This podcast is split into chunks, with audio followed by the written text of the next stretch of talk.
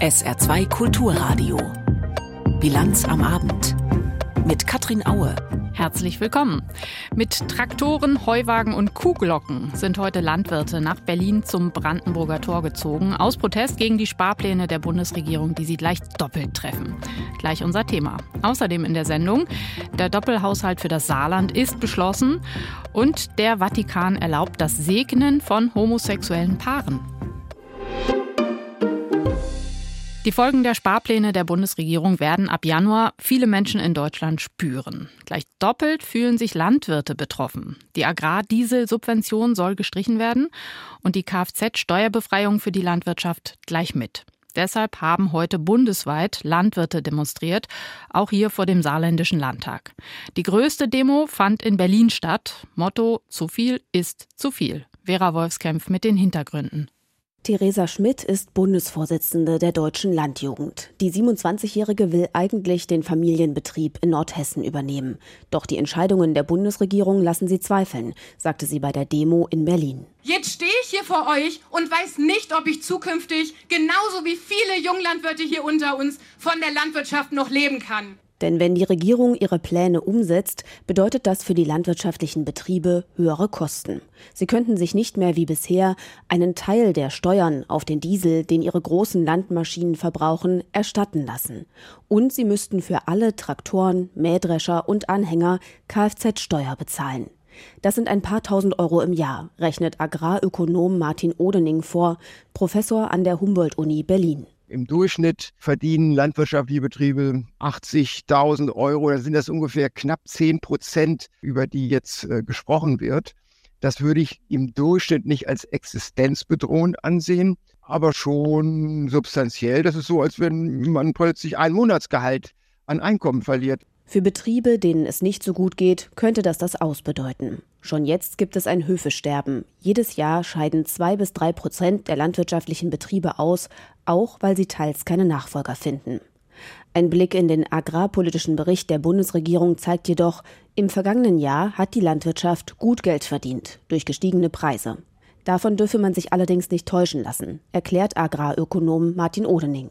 Also man darf nicht nur auf ein Jahr gucken. Ne? Die Landwirtschaft ist eben eine der volatilsten Branchen, die wir haben, da sie in, in großen Teilen stark wetterabhängig ist. Wenn man mal zwei, drei Jahre zurückblickt, da gab es eine Serie von zwei, drei Jahren, wo die Dürre bedingt, weil nicht genug Niederschlag gefallen ist, die Erträge niedriger waren. Die Einnahmen schwanken also und müssen sich ausgleichen. Die Landwirtschaft bekommt bekanntlich hohe Zuschüsse vom Bund und Zahlungen von der EU. Pro Betrieb sind es im Schnitt jährlich fast 48.000 Euro. Das macht etwa die Hälfte des Gewinns aus. Das findet Martin Odening gerechtfertigt, weil die Subventionen für bestimmte Leistungen gezahlt werden, für Blühstreifen oder für den Stallumbau für mehr Tierwohl. Das wurde nach und nach umgestellt. Beim Agrardiesel sieht es jedoch anders aus. Ich glaube, in diesem speziellen Fall ist das Ärgerliche, dass diese Entscheidung relativ ad hoc gekommen ist, nicht unbedingt um Anpassungen zu erwirken. Die Landwirte können hier nicht reagieren. Sie können nicht irgendwo auf elektrobetriebene Fahrzeuge umschwenken. Aber sie können protestieren. Die Landwirtschaft in Deutschland ist gut organisiert und hat oft gezeigt, dass sie laut und ausdauernd für ihre Interessen streitet.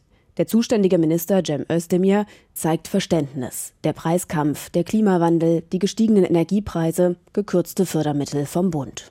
Weitere Belastungen für die Landwirtschaft findet der grünen Politiker nicht verhältnismäßig. Andere Länder in der EU haben diese Agrardieselsubventionen. Das heißt, es führt dazu, dass sich die Wettbewerbsbedingungen für deutsche Landwirte verschlechtern und das quasi auf einen Schlag. Wie der grünen Minister will auch die FDP-Fraktion die Kürzungspläne überdenken. Falls die Regierung es nicht tut, hat der Bauernverband weitere Proteste angekündigt.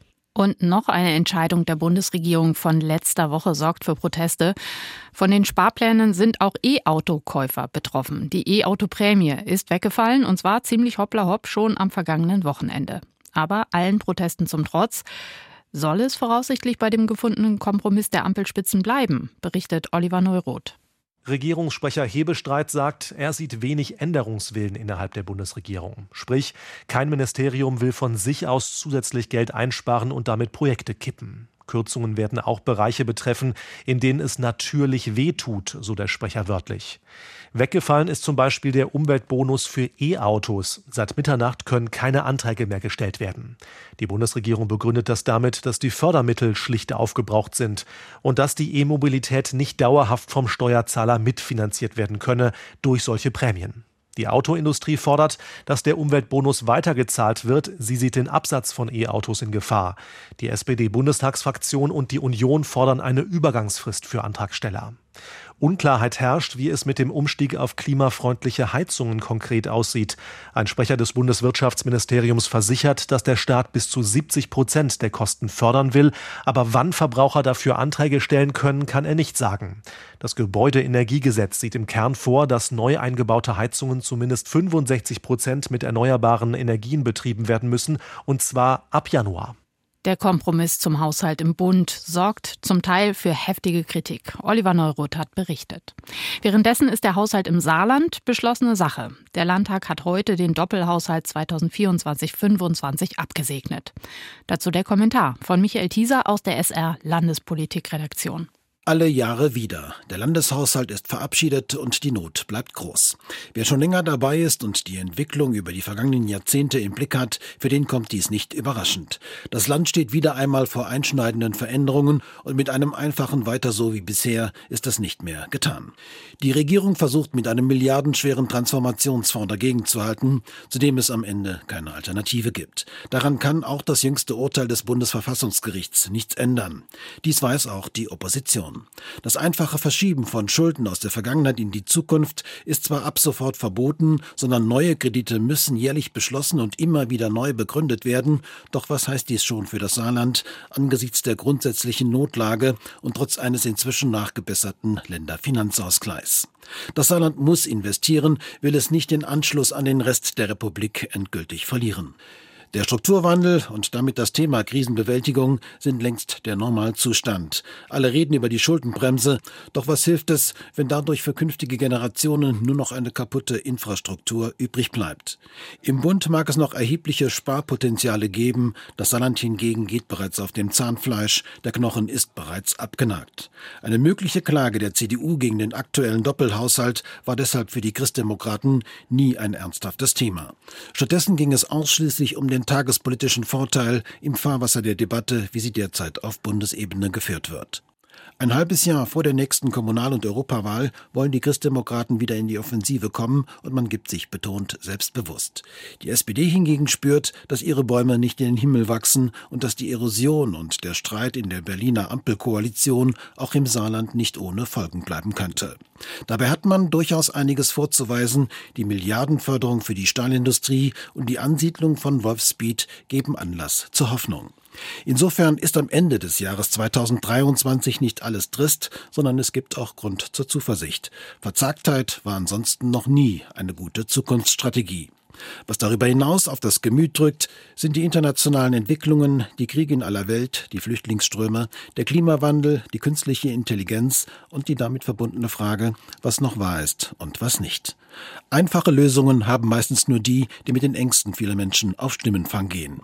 Die Kommunal- und Europawahl im Juni des kommenden Jahres wird deshalb zeigen, wohin die Reise geht und wie es um die Widerstandskraft der Demokratie gegen ihre Feinde bestellt ist.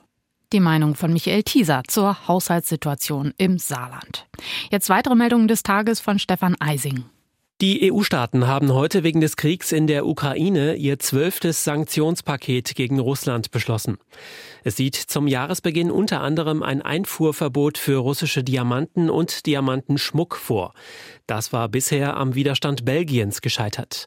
Neu auf der Sanktionsliste sind auch Exportverbote von Lithiumbatterien, Thermostaten und bestimmten Chemikalien nach Russland. Auch der zuletzt kaum noch wirksame Preisdeckel für russische Ölexporte in Drittstaaten soll verschärft werden. Die EU wird voraussichtlich die meisten ihrer Umweltziele für dieses Jahrzehnt verfehlen. Zu diesem Ergebnis kommt die Europäische Umweltagentur in einer Analyse. Demnach ist es etwa unwahrscheinlich, den Energieverbrauch so stark zu verringern wie geplant. Gleiches gilt für das Vorhaben, bis 2030 ein Viertel der landwirtschaftlichen Fläche nach Biokriterien zu bewirtschaften.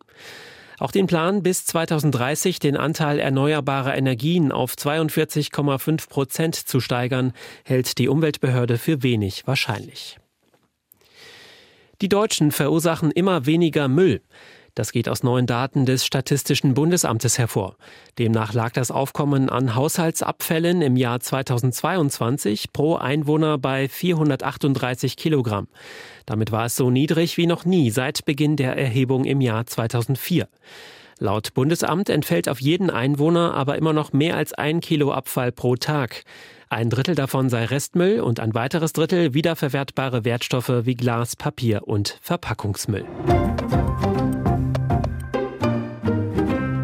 Jetzt wird's ernst für die Bundeswehr. Verteidigungsminister Pistorius hat heute verbindlich vereinbart, was bislang nur angekündigt war, eine komplette Brigade der Bundeswehr soll fest an der NATO-Ostflanke stationiert werden, und zwar schon spätestens 2027. Uli Haug berichtet. Das Medieninteresse ist für litauische Verhältnisse riesig, als Verteidigungsminister Pistorius mit seinem Amtskollegen die sogenannte Roadmap für die Aufstellung der Kampfbrigade unterschreibt. Denn für das Sicherheitsbedürfnis der Litauer ist die Unterstützung der Bundeswehr nach dem russischen Angriffskrieg in der Ukraine wichtig. Verteidigungsminister Pistorius. Wir werden und wir sind bereit, NATO-Territorium zu verteidigen und verlässlich abzuschrecken, denn darauf kommt es an. Gerade mal ein halbes Jahr hat es gedauert, das militärische Großprojekt zumindest in Grundzügen aufs Gleis zu setzen. Unterkünfte, zwei deutsche Schulen, Kindergärten, Litauen muss die Infrastruktur für 4800 Soldaten und 200 Zivilbeschäftigte schaffen. Für das kleine Land ein finanzielles Mammutprojekt. Der litauische Verteidigungsminister Anusauskas gibt unumwunden zu, dass man dafür noch nach zusätzlichen Finanzierungsquellen Ausschau halten müsse. Ähnliches gilt für seinen deutschen Amtskollegen Pistorius, der in Vilnius erstmals grobe Zahlen für die Kosten der Litauen-Brigade nennt. Eine Brigade in Deutschland müssen Sie einsortieren zwischen 25 und 30 Millionen Euro pro Monat an Unterhaltungskosten. Wenn Sie das hochskalieren auf einen Auslandseinsatz, haben Sie eine ungefähre Vorstellung, wovon wir im laufenden Betrieb dann anschließend reden. Ähnlich wie in Litauen ist auch in Deutschland die mittelfristige Finanzierung längst nicht gesichert. Denn vor allem, wenn das schuldenfinanzierte Sondervermögen für die Bundeswehr 2027 ausgegeben sein wird, könnte ein großes Loch im Verteidigungshaushalt klaffen. Der zuständige Minister sieht zur Litauen-Brigade allerdings keine Alternative. Wir werden das bewältigen, weil wir es bewältigen müssen. Neben der Klärung der Finanzfrage müssen auch genügend Soldaten gefunden werden, die nach Litauen wollen. Die Wehrbeauftragte Eva Högel hat aus der Truppe positive Rückmeldungen. Allerdings sollten die Soldaten sich freiwillig melden und die Infrastruktur müsse stimmen. Das betrifft die persönliche Ausstattung, Ausrüstung, das betrifft großes Gerät, aber auch kleineres Nachtsichtgerät, Funkgeräte und für die Familien Einkaufsmöglichkeiten, Schulen, Kindergärten, Arbeitsplätze. Da gibt es also noch eine ganze Menge zu tun, aber das Ziel ist klar und die Idee ist gut. Aktuell sind bereits rund 800 deutsche Soldaten im Rahmen eines multinationalen NATO-Gefechtsverbands in Litauen stationiert. In Rukla dient Oberstabsgefreiter Mika. Einen dauerhaften Einsatz schließt er für sich künftig zumindest nicht aus. Es gibt aber immer natürlich so hin und her, ne? gerade so mit Familien und so. Ich bin halt noch relativ jung, ich habe keine Frau, ich habe keine Kinder. Also da ist es halt einfacher, jetzt einfach mal zu sagen, okay, ich verlagere jetzt meinen Lebensmittelpunkt in ein ganz anderes Land. Aber auch mit Familie ist sowas natürlich auch möglich, mit einer gewissen Kommunikation. Der politische Wille in Litauen, bis zu 5000 deutsche Soldatinnen und Soldaten zu stationieren, ist parteiübergreifend da. Jetzt muss das nötige Geld gefunden werden. In Deutschland und in Litauen. Bislang standen viele Israelis fest hinter dem Militäreinsatz im Gazastreifen als Reaktion auf die Terrorakte der Hamas seit dem 7. Oktober. Aber dann haben letzte Woche israelische Soldaten versehentlich drei Geiseln getötet. Seitdem werden die kritischen Stimmen in der israelischen Gesellschaft lauter. Währenddessen bleibt die humanitäre Situation im Gazastreifen miserabel, auch wenn es logistische Verbesserungen gibt. Nadja Armbrust berichtet. In langen Schlangen warten sie, voll beladen. Lkw mit Hilfslieferungen am Grenzübergang Kerem Shalom. Israel hatte zugestimmt, dass der israelische Grenzübergang in den Gazastreifen geöffnet wird. Seit gestern rollen zum ersten Mal seit Beginn des Krieges Lkw von israelischem Boden direkt in den Gazastreifen. Gestern sollen es 79 Trucks gewesen sein. Bis dahin wurden seit Kriegsbeginn alle Hilfslieferungen von Ägypten aus über den Grenzübergang Rafah in den Gazastreifen transportiert. Dieser Grenzübergang hat allerdings deutlich weniger Kapazitäten als der israelische Grenzübergang Kerem Shalom. Der Druck auf die israelische Regierung, ihn wieder zu öffnen, war zuletzt massiv gestiegen. Die Menschenrechtsorganisation Human Rights Watch hatte der israelischen Regierung vorgeworfen, sie setze das Aushungern von Zivilisten als Methode der Kriegsführung ein. Der Sprecher des israelischen Militärs Daniel Hagari äußerte sich am Montag. Israel is not restricting the amount of humanitarian aid Israel beschränkt nicht die Menge der Hilfslieferungen, die nach Gaza gelangen können. Wir wissen, dass die Zivilbevölkerung in Gaza leidet. Das liegt an der Strategie und Taktik der Hamas und daran, dass die Hamas die internationale Hilfe, die für die Menschen bestimmt ist, stiehlt. Unser Ziel ist es, die Hamas zu besiegen und die Freilassung unserer Geiseln zu erreichen. Das tragische Leid der Zivilisten in Gaza ist nicht unsere Absicht. Zuletzt waren immer wieder Aufnahmen aufgetaucht, die zeigen, wie Männer mit Waffen Hilfslieferungen abzweigen. Der Hintergrund dieser Aufnahmen lässt sich nicht unabhängig überprüfen. Das israelische Militär führt auch heute seine intensiven Kämpfe im Gazastreifen fort. Bei israelischen Luftangriffen im Norden des Gazastreifens sind nach Angaben der von der Hamas kontrollierten Gesundheitsbehörde mindestens 110 Menschen getötet worden. Unter Trümmern würden Dutzende weitere Opfer vermutet. Währenddessen besucht US-Verteidigungsminister Austin Israel. Beobachter erwarten, dass er darauf drängen wird, die Kampfhandlungen im Gazastreifen zurückzufahren und in eine neue Phase des Krieges mit gezielten Operationen überzugehen, statt die Kämpfe in dieser breiten Intensität fortzuführen. Trotz der Kritik am Vorgehen Israels halten die USA als Verbündete weiterhin zu Israel. Einer bevorstehenden Resolution zu Hilfslieferungen im UN-Sicherheitsrat werden die USA laut Beobachtern nicht zustimmen. Ein Hamas-Sprecher äußerte sich am Montag in einer Videobotschaft. Despite the United States position, the Hamas movement is watching Ungeachtet der Haltung der Vereinigten Staaten beobachtet die Hamas-Bewegung die zunehmenden Aufrufe mehrerer westlicher Regierungen, die Aggression gegen den Gazastreifen zu beenden, sowie die anderen weltweiten Aufrufe, die eine sofortige Waffenruhe im Gazastreifen fordern. Wir rufen alle Länder und die freien Menschen der Welt auf, die Hilfe zu unterstützen und sich mit allen möglichen und verfügbaren Mitteln mit dem palästinensischen Volk zu solidarisieren.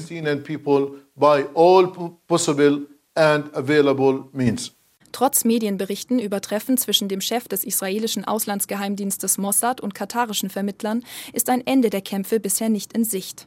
Premierminister Netanyahu hatte wiederholt angekündigt, die Bodenoffensive fortzuführen, bis die Hamas militärisch zerstört werde und alle Geiseln befreit seien.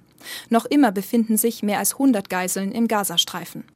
Die Reform der Asylpolitik in der EU scheint nach jahrelangen Verhandlungen auf der Zielgeraden zu sein. Schon im Juni hat sich der Rat der Europäischen Union auf eine gemeinsame Position geeinigt.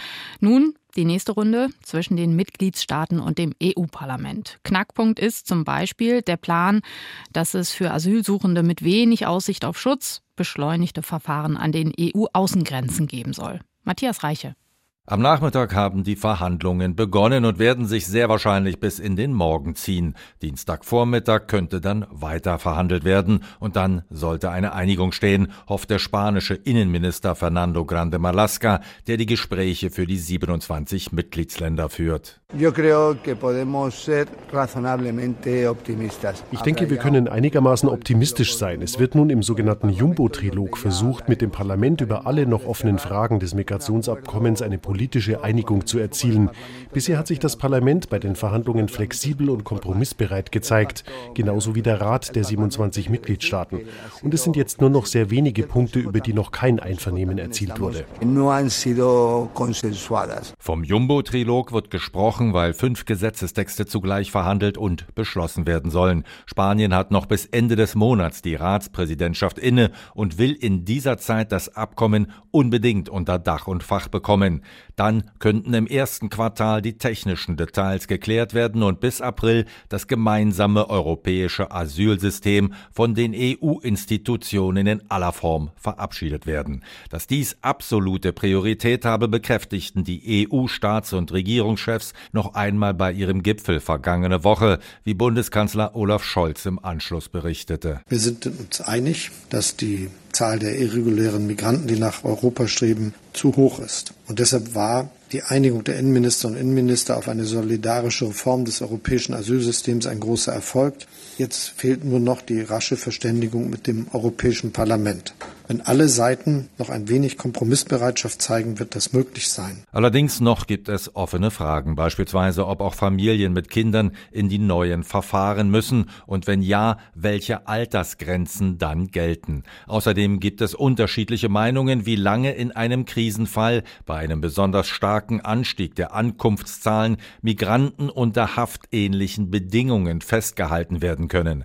Das Parlament würde besonders harte Positionen des Rates gern abschwächen. Im Vordergrund aber steht auch für die Parlamentarier offensichtlich die Einigung Roberta Metsola ist die Präsidentin des EU-Parlaments. Wir können nicht in die Europawahlen im Juni gehen, ohne ein Migrationsabkommen zu haben.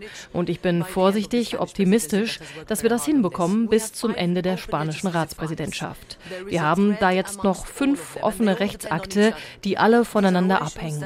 Am Ende brauchen wir ein Gleichgewicht, dass alle Schutzbedürftigen auch Schutz bekommen und wir für alle anderen eine effektivere Rückführungsstrategie haben. Dafür soll die Zusammenarbeit mit Drittstaaten deutlich ausgebaut werden. Außerdem sollen alle Migranten mit geringen Aussichten auf eine Anerkennung künftig direkt an den EU-Außengrenzen ein beschleunigtes Asylverfahren durchlaufen. Es ist ein überraschender Schritt. Noch im Jahr 2021 hat die Vatikanische Glaubensbehörde Segnungen für homosexuelle Paare grundsätzlich ausgeschlossen. Der Grund, Sünde könne nicht gesegnet werden. Nun wird das Segnen, offenbar auf ausdrücklichen Wunsch des Papstes, gestattet. Das gilt für Homosexuelle und für wiederverheiratete Paare. Elisabeth Pongratz. Fiducia supplicans nennt sich die Grundsatzerklärung, die einen offiziellen Wandel des Vatikans in der Behandlung von homosexuellen Paaren einläutet. Priester dürfen ab sofort unverheiratete und homosexuelle Paare segnen, so das Schreiben, das von der Kongregation für Glaubenslehre herausgegeben wurde. In dem Text wird allerdings betont, dass dabei eine Verwechslung mit der Eheschließung ausgeschlossen werden muss. Auch dürfe die Segnung nicht im Rahmen eines Gottesdienstes erfolgen. Die Erklärung ist von dem Leiter der Glaubensbehörde, Kardinal Victor Fernandez, unterschrieben worden und wurde von Papst Franziskus ausdrücklich genehmigt. In dem Text betont Fernandes, dass die Kirche ihr Verständnis von dem, was ein Segen ist, im Licht der seelsorgerischen Ideale von Papst Franziskus erweitert und angereichert habe. Damit sei es nun möglich, Paare in so wörtlich regelwidrigen Situationen und Paare desselben Geschlechts zu segnen ohne damit ihren Status offiziell zu bestätigen oder die gültige Lehre der Kirche über die Ehe in irgendeiner Weise zu ändern. Unter dem vorherigen Leiter der Glaubensbehörde, Kardinal Luis Ladaria, war die Segnung homosexueller Paare strikt verboten. Noch im Februar 2021 hatte der Vatikan mitgeteilt, dass dies nicht möglich sei. Schritt für Schritt geht es in Hongkong weg von der Demokratie hin zur Diktatur aller China. Eigentlich hat die Sonderverwaltungszone Hongkong ja noch bis 2047 Zeit, bis sie komplett in China integriert wird. Aber Gerichtsprozesse wie der gegen den Medienunternehmer Jimmy Lai heute zeigen, Rechtsstaatlichkeit gilt in Hongkong schon längst nicht mehr. Eva Lambi-Schmidt berichtet. Großer Andrang am Morgen vor dem Gerichtsgebäude in Hongkong. Manche warteten die ganze Nacht hindurch vor dem Gericht, um einen der begehrten 70 öffentlichen Plätze im Saal zu ergattern. Ich war gestern schon um 10 Uhr abends hier. Ich wollte sicher gehen, dass ich auch reinkomme. Wir sind Leute, die für Demokratie einstehen. Ich möchte definitiv Jimmy Lai unterstützen. Er hat die Freiheit der Hongkonger verteidigt, die Freiheit, nach der wir uns sehnen. Natürlich unterstütze ich ihn. Ich hoffe, dass Jimmy Lai unsere Solidarität spüren wird. Der Prozess in der chinesischen Sonderverwaltungsregion Hongkong findet unter hohen Sicherheitsvorkehrungen statt. Etwa 2000 Polizisten sind Berichten zufolge im Einsatz. Der Angeklagte Jimmy Lai winkte, als er das Gericht betrat. Er sah deutlich dünner aus als beim letzten Urteilsspruch vor einem Jahr. Der 76-Jährige sitzt bereits seit drei Jahren im Gefängnis und muss damit rechnen, den Rest seines Lebens dort zu verbringen. Der Gründer der inzwischen eingestellten prodemokratischen Zeitung Apple Daily wurde in der Vergangenheit bereits zu mehreren Haftstrafen verurteilt. Nun wird ihm unter anderem eine Verschwörung mit Kräften im Ausland vorgeworfen, ein Vorwurf unter dem sogenannten Nationalen Sicherheitsgesetz. Dieses hat die Pekinger Zentralregierung im Jahr 2020 in Hongkong eingeführt. Das Gesetz kann de facto alles kriminalisieren, was sich gegen die chinesische Staats- und Parteiführung richtet. 285 Menschen wurden seitdem in der ehemaligen britischen Kolonie Hongkong unter diesem Gesetz festgenommen. Die ehemalige prodemokratische Abgeordnete Emily Lau hofft auf einen fairen Prozess. Es ist sehr traurig, dass Jimmy und andere, darunter auch Mitglieder meiner Partei, seit vielen, vielen Monaten und Jahren eingesperrt sind. Ich denke, dass Menschen, die auf ein Gerichtsverfahren warten, in den meisten Fällen gegen Kaution freigelassen werden sollten. Ich hoffe, dass Jimmy und andere eine faire, offene und gerechte Anhörung bekommen werden. Doch viele Beobachter im Ausland bezweifeln, dass Jimmy Lai einen fairen Prozess bekommt und sprechen von einem Schauprozess. Der britische Außenminister David Cameron hat gestern die umgehende Freilassung von Jimmy Lai gefordert. Die politisch motivierte Strafverfolgung des 76-Jährigen, der auch einen britischen Pass hat, müsse umgehend eingestellt werden. Die Menschenrechtsorganisation Human Rights Watch bezeichnet das Verfahren gegen Jimmy Lai als Rachefeldzug gegen einen führenden Vertreter von Demokratie und Medienfreiheit. Als Hongkong im Jahr 1997 von Großbritannien an die Volksrepublik übergeben wurde, hat die Kommunistische Partei den Hongkongerinnen und Hongkongern weitgehende Autonomierechte versprochen. Dieses Versprechen wurde nicht eingehalten. Stattdessen hat die kommunistische Zentralregierung ihren Einfluss in Hongkong stark ausgebaut. Es ist eine der größten geplanten Industrieansiedlungen im Saarland, das Werk des chinesischen Batterieherstellers S-Volt in Überherrn. Aus Umweltgründen ist die Ansiedlung nach wie vor hoch umstritten. Viele Gutachten wurden schon erstellt. Bei solchen Verfahren ist es zusätzlich auch vorgeschrieben, dass die Planungen für die Öffentlichkeit ausgelegt werden. Betroffene können dann Bedenken äußern. Und das ist reichlich passiert, wie SR-Reporter Niklas Resch berichtet. Die Überherner Bürgermeisterin Anne Uliniva Hoffmann zieht zwei dicke rote Aktenordner aus dem Regal. Sie sind randvoll, gefüllt mit rund 450 Stellungnahmen. Rund 30 davon kommen von Behörden, Nachbargemeinden oder Verbänden.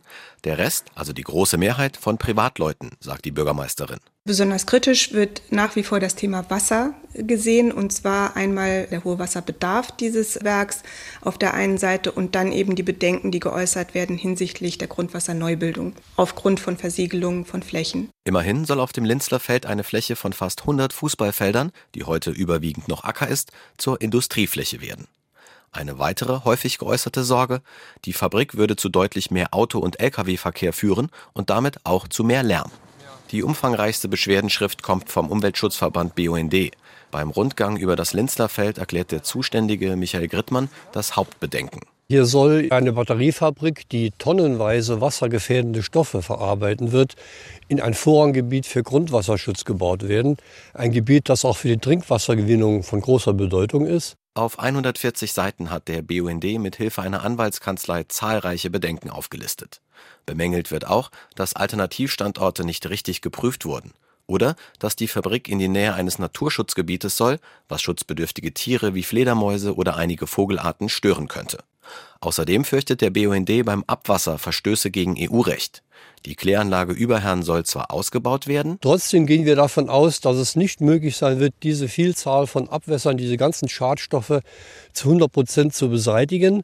Und wir vermuten, dass der ökologische Zustand der Bies, der eh schon sehr schlecht ist, sich noch weiter verschlechtern wird. Und das ist ein klarer Verstoß gegen die EU-Wasserrahmenrichtlinie. Der BUND, NABU und zwei örtliche Bürgerinitiativen fordern daher, dass die Planungen gestoppt werden.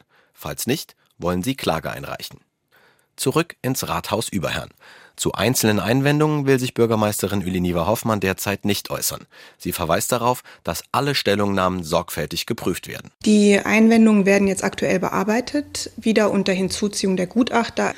Und wenn diese Bearbeitung dann abgeschlossen ist, werden entsprechend Sitzungsunterlagen vorbereitet, auch wieder mit Abwägungsvorschlägen und dann den Gremien vorgelegt. Im ersten Quartal des nächsten Jahres soll dann der Gemeinderat entscheiden, ob die Planungen noch angepasst werden oder ob der Bebauungsplan beschlossen wird.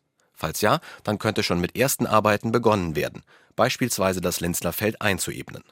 Bis zur endgültigen Genehmigung der Fabrik wären aber noch weitere Schritte nötig. Zum Beispiel müsste Eswold Details wie den konkreten Wasserbedarf der Fabrik offenlegen. Danach müsste der Gemeinderat erneut zustimmen. Einen Zeitplan dafür gibt es im Moment noch nicht. Das Wetter im Saarland. Morgen ist es wechselhaft. Es kann erstmal neblig sein, später verdichten sich dann die Wolken.